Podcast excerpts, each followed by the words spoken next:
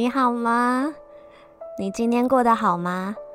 好久不见，抱歉让大家久等了。应该有人在等我吧？有吧有吧。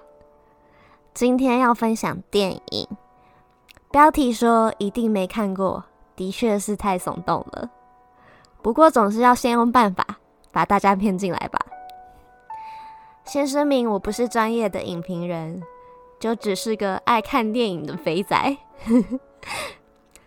许多好看的电影讨论度极高，被视为经典之作。而有些电影可能因为翻译不佳，像是台湾就很爱以各种传奇呀、绝命啊、神鬼系列，或是宣传预算不够，就埋没了一些好电影。我觉得相当可惜。而最经典的例子来说好了。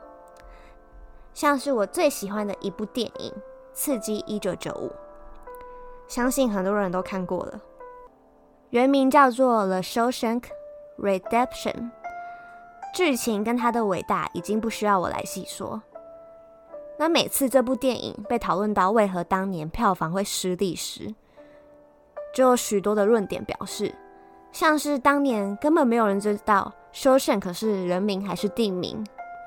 还有片中几乎没有女角色，就连后面的 redemption 救赎这个字，也让不少人认为这部电影是传道的电影，因此兴致缺缺。那在台湾的部分呢？当初在命名的时候，据称买下这部电影版权的电影公司老板，认为剧情末段能联想到一九七三年有部经典的骗局片叫《刺激》。所以才取了《刺激一九九五》这样的片名。《刺激一九九五》当年入围很多奖项，只可惜当年遇到超级强敌《阿甘正传》，并没有获得奥斯卡奖，在全球上的票房也十分惨淡。然而，《刺激一九九五》却在影评之间获得极高的评价，后续在家庭影院和出租市场获得巨大的成功。IMDB 上的也被评为第一名，所以他才得到应有的注目跟评价。每次电视在播《刺激1995》，我都想说，怎么又在播了呢？可是我怎么又看了一次呢？所以我才开始思考，有没有一些电影是知名度相对没那么高，但看完后我却被惊艳到的作品。因此，这是我努力。翻阅了小薇的脑袋内建低潮资料库，集结出五部推荐给大家。我相信好的东西都不能被埋没住。如果呢，有人真的不只看过一部，甚至五部都看过，打脸我，我会说你超级有 sense，给你盖个好会看电影章。第一部要推荐的。叫《窃听风暴》，请不要误会哦，这不是刘青云演的港片，是一部德国片，英文叫《The Life of Adler》，就是一个翻译很不吸引人的例子，又是窃听又是风暴的。《窃听风暴》是二零零六年发行，它获得了七十九届奥斯卡金像奖最佳外语片奖，在德国当地也横扫了各项大奖，主要是在讲讲述当时的。东德是一个高压统秘密警察 Whistler，他奉了上层的命令，要监视一对艺术家情侣啊。其实说白一点，就是那个上层文化部长对里面的女演员的美色给吸引了，所以就是派了一个一个很厉害的警察，把他们家每个地方都监听了。这个警察呢，他原本是一个一板一眼。冷血无情，那做事超级有效率的警察，可是他居然被艺术家的无瑕灵魂 跟真诚性格给感化，尤其是在监听这对恋人的互动的时候，他竟然深深着了迷。那我觉得这部片最精彩的是，这个警察他平常都压抑着自己的感情，可是他在过程当中，他内心的那个墙却被他们这个情侣的真实面给软化。他甚至自己介入了他们的生活，他包庇了这些事的行为，篡改了他们的言论，他还亲自的拦住女主角，去跟想要非礼他的部长来见面。他为了这对情侣篡改证词，直到 Whistler 被发现他有袒护这对情侣的嫌疑，最后被降职做差信工。而那个艺术家男主角，他一直以为他们家是没有被监听的，直到柏林围墙倒塌后，遇到那个文化部长，这也是很讽刺。政治解体后，那个高层还是高层，才跟他说：“你别傻了，你家无处，根本没有一个地方是没被监听的。”他才很意外，才发现原来当初一个秘密警察一直在保保护他。后来他就做了一个我觉得很感人的行动，那就是你们自己去电影里面看喽。那我觉得这是一部就是剧情很缜密又很浪漫感伤的剧情片，在艰苦的时代中，你可以看到人性的光辉是可以更耀眼存在的。接下来我要介绍的这部电影叫做《教宗的成绩》。是不是光听名字你就没有兴趣了呢？这是一部二零一九年的电影。说实在呢，当初我会被这部片吸引，并不是因为电影主题围绕在信仰。对于教宗的选举以及天主教教条议题，其实我并不熟悉。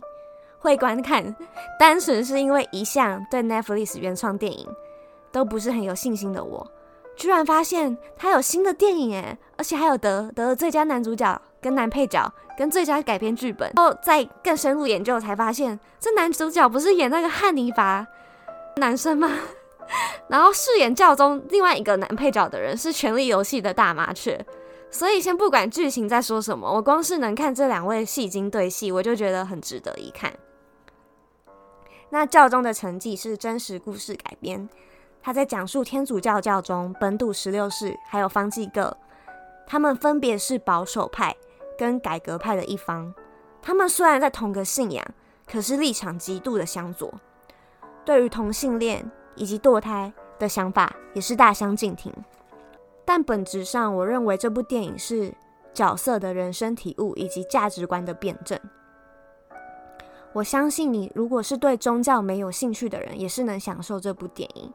透过两位长者的审思，还有充满哲理的对话，就算没有任何的特效、激情内容，还是能欲罢不能的看完。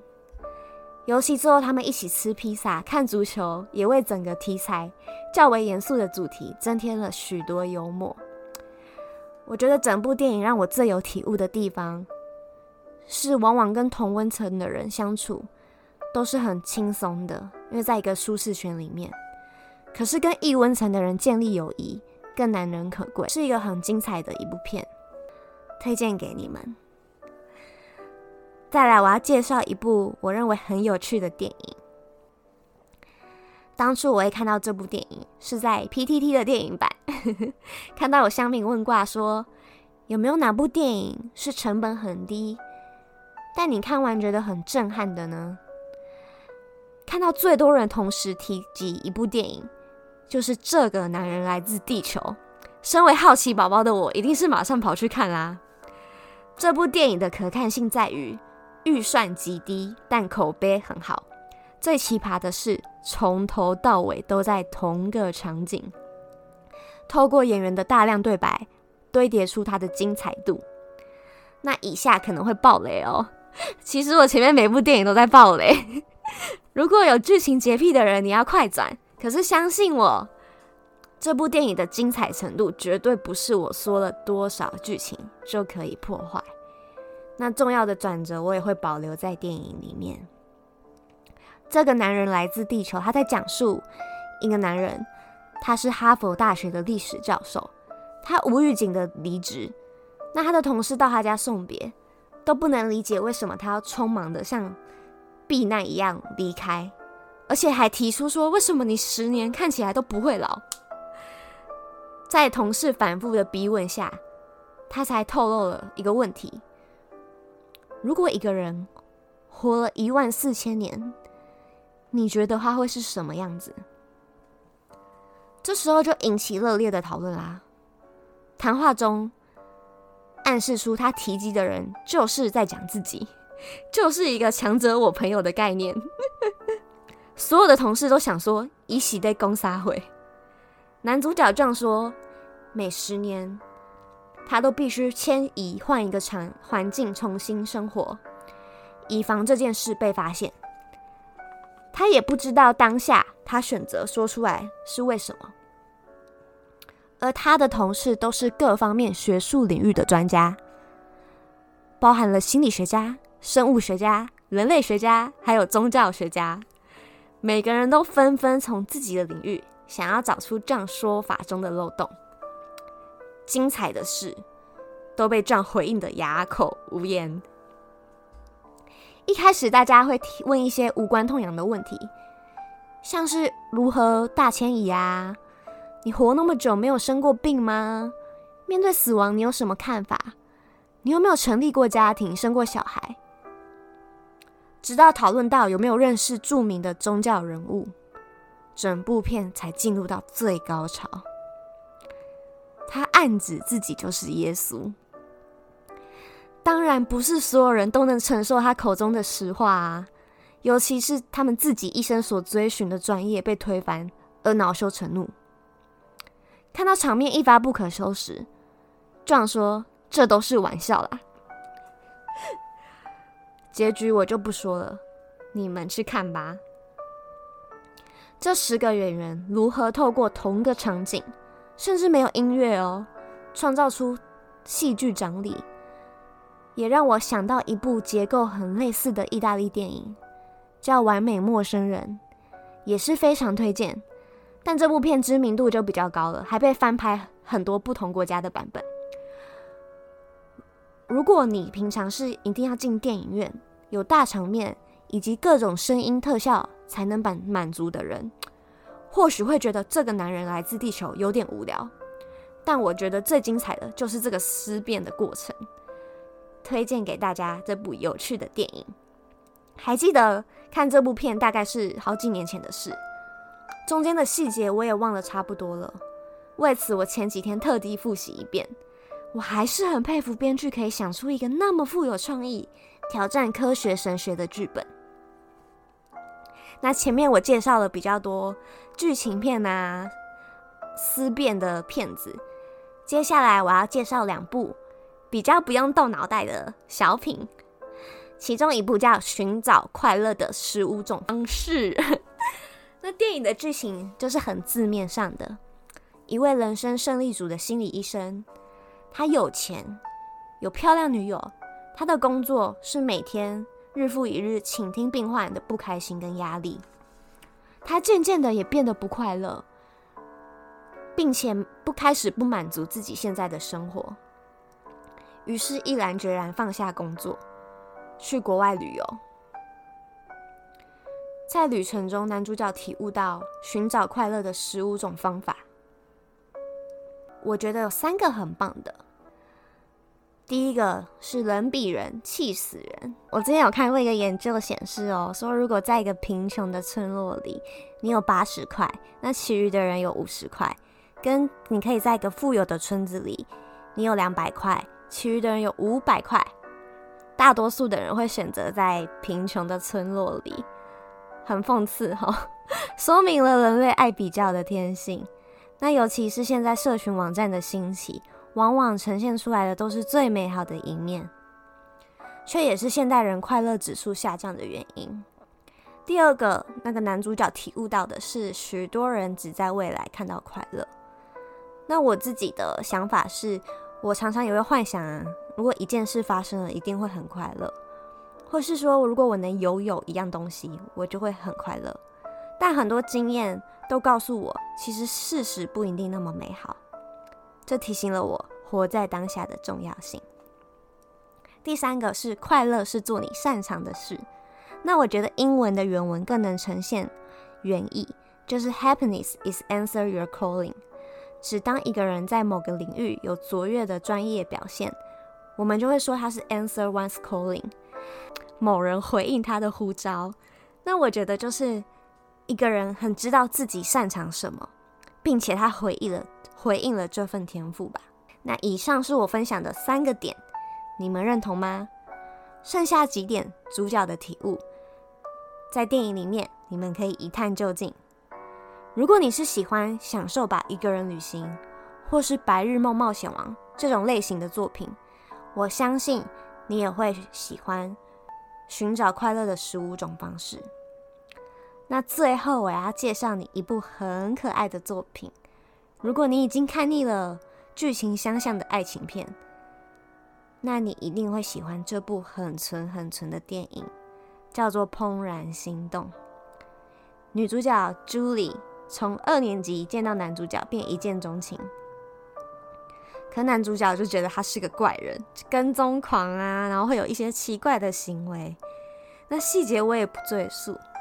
那很特别的是，影片用一种交替比对、切换叙事的手法，他把同一件事情。分别用女生还有男生不同的视角来叙述，透过男性跟女性他们的眼光看到的世界是截然不同的，他们的认知有多么有差别、矛盾，甚至是难以逾越的鸿沟。